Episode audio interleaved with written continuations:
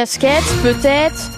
En tout cas, capuche et parapluie. Oui, et un pull. Pour aujourd'hui, c'est la grisaille qui, qui, domine, nous dit Météo France. Jusqu'à ce soir, pas d'amélioration prévue. Et puis surtout, des pluies éparses qui vont tomber ici et là dans toute la journée. En ce qui concerne les températures, déjà ce matin, on relève de la douceur, mais quand même une minimale de 6 degrés à Valogne, 8 actuellement à Cherbourg ou encore 9 à Avranches. Des températures qui vont grimper dans l'après-midi. On y revient dans quelques instants. Les infos de 7 heure, Pierre Coquelin, après la colère des riverains, le président du département monte au créneau sur l'axe routier Grandville-Avranches. Faire une deux fois deux voies d'un bout à l'autre, c'est définitivement enterré pour des raisons environnementales. Le conseil départemental a donc revu sa copie. Le président Jean Morin a dévoilé un nouveau projet hier, bande multifonction, créneau de dépassement. Le département veut aménager l'axe existant, mais trois secteurs restent problématiques, lui situés. Le département veut fluidifier le trafic sans attendre, d'où une série de travaux qui ne demandent pas de longs dossiers d'instruction. Il va créer dès 2025 des bandes multifonctions qui permettent d'élargir un peu la route sur trois sections, à la sortie de Saint-Père-sur-Mer et à l'arrivée sur Sartilly depuis Granville et depuis Avranches.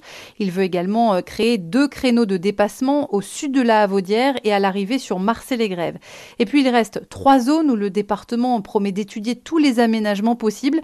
La Havaudière où les riverains sont frôlés par les voitures et le bruit incessant, la zone artisanale et commerciale du Croissant à Saint-Père-sur-Mer où l'on est plus qu'à saturation aux heures de pointe. Un contournement n'est pas exclu même s'il faut avant étudier l'aménagement de l'existant et si cela s'avère impossible, un tronçon neuf pourra être envisagé, explique le service des routes. Voilà pour la méthode. Même chose à l'arrivée sur Marseille-les-Greffes pour diriger les voitures vers le contournement.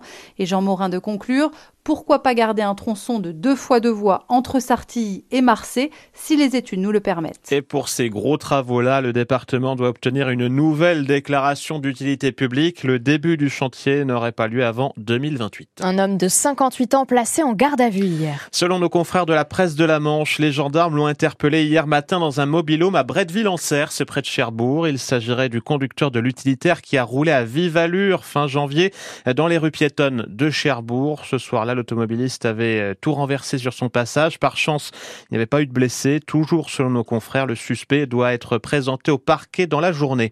Près de 90 personnes évacuées dans le secteur de Condé-sur-Vire aujourd'hui. Une bombe de la Seconde Guerre mondiale de près de 500 kilos doit être neutralisée. Elle a été découverte dans la Vire l'été dernier. L'opération doit débuter dans une heure et peut durer toute la journée. Un périmètre de sécurité de 800 mètres a été mis en place autour de l'engin. Deux routes départementales sont fermées le temps de l'intervention des démineurs. Une nouvelle mobilisation de parents en colère ce matin dans la Manche. Eh oui, à Marigny-Lozon dans le Saint-Lois. Les parents ont prévu d'occuper l'école Baudin pendant une heure à partir de 8h30. Ce n'est pas un blocage car les enseignants pourront prendre en charge les élèves. Ils veulent dénoncer la fermeture d'une classe au sein de l'établissement, une action qui intervient alors qu'à Saint-Lô se tient aujourd'hui le Conseil départemental de l'éducation nationale, le CDEN, qui doit acter les ouvertures et fermetures de, de classe hein, pour septembre prochain dans la Manche. La direction académique prévoit, je vous rappelle, 42 fermetures. À quatre jours de l'ouverture du Salon de l'agriculture, le gouvernement tente de déminer le terrain. Plusieurs rendez-vous sont programmés dans les prochaines heures. Ce matin, agriculteurs, industriels et grandes distributions se, retrouvent au, ministère de l'Agriculture pour un comité de suivi des négociations commerciales dans le cadre de la loi Egalim.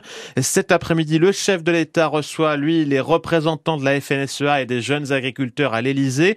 Et demain, le Premier ministre Gabriel Attal doit dévoiler de nouvelles mesures. Bref, le compte à rebours est lancé. Cyril Ardo, quelles sont les attentes des exploitants? Les syndicats attendent du concret. Les tracteurs sont rentrés, les choses ne sont pas réglées, a lancé la semaine dernière le patron de la FNSEA, Arnaud Rousseau.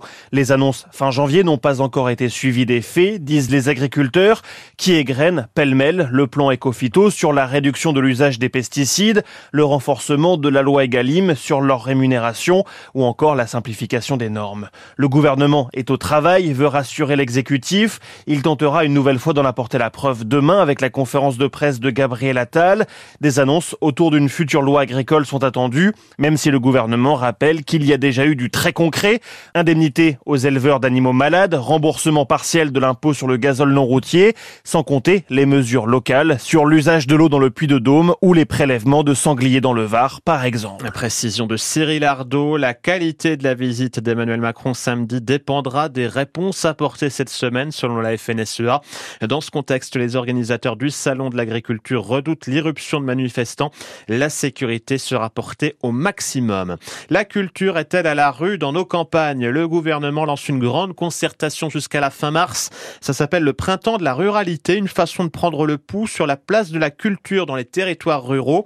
Dans la Manche, plusieurs dispositifs sont déjà mis en place, comme Ville en Seine qui propose 80 à 90 représentations dans le département, ou bien encore les agricomédiens, une troupe de théâtre composée d'une douzaine d'agriculteurs du centre-Manche. Ça fait cinq ans et qu'ils parlent avec humour de leur quotidien, Tony Rimbaud. Et c'est presque une double vie que mène Aurélie Cochard, éleveuse et présidente de la troupe.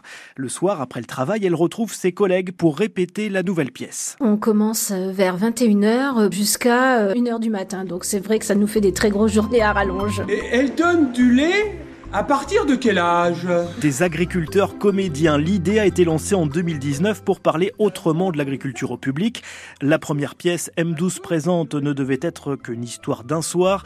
Ils l'ont finalement joué 14 fois devant 5000 spectateurs en Normandie et même sur la scène du Palais des Glaces à Paris. La vie d'artiste, un nouveau rôle à apprivoiser, se souvient Aurélie. On apprend à déstresser, on va dire, à prendre du plaisir. Une passion devenue une parenthèse dans un quotidien souvent difficile pour les agriculteurs Bernard Le Seigneur est l'un des comédiens en herbe. On se connaissait pas avant. Et aujourd'hui, dès qu'il y a l'occasion possible, on essaie de se rencontrer chez les uns chez les autres. Quand je vois des gens à côté qui sont la tête dans le guidon dans leur métier, je dis, mais arrêtez, décrochez un peu. Et la scène, c'est aussi une fenêtre ouverte sur les campagnes, une richesse, une culture à partager au plus grand nombre, insiste Aurélie. On n'a peut-être pas la même culture que dans les grandes villes, mais on a une culture qui est différente et qui est tout aussi riche pour nous. C'est ce qu'on essaye de transmettre par le biais de notre pièce. Dans l'agriculture, vous avez le mot culture et c'est pas pour rien. Et dans leur prochaine pièce, les agricomédiens parleront des problèmes financiers dans les exploitations, un sujet ô combien d'actualité, mais traité avec le sourire. Les agricomédiens qui reviennent donc avec leur nouvelle pièce de théâtre Miracle à Gouzouville, ce sera le 2 mars à l'espace culturel de l'Essai. Alors,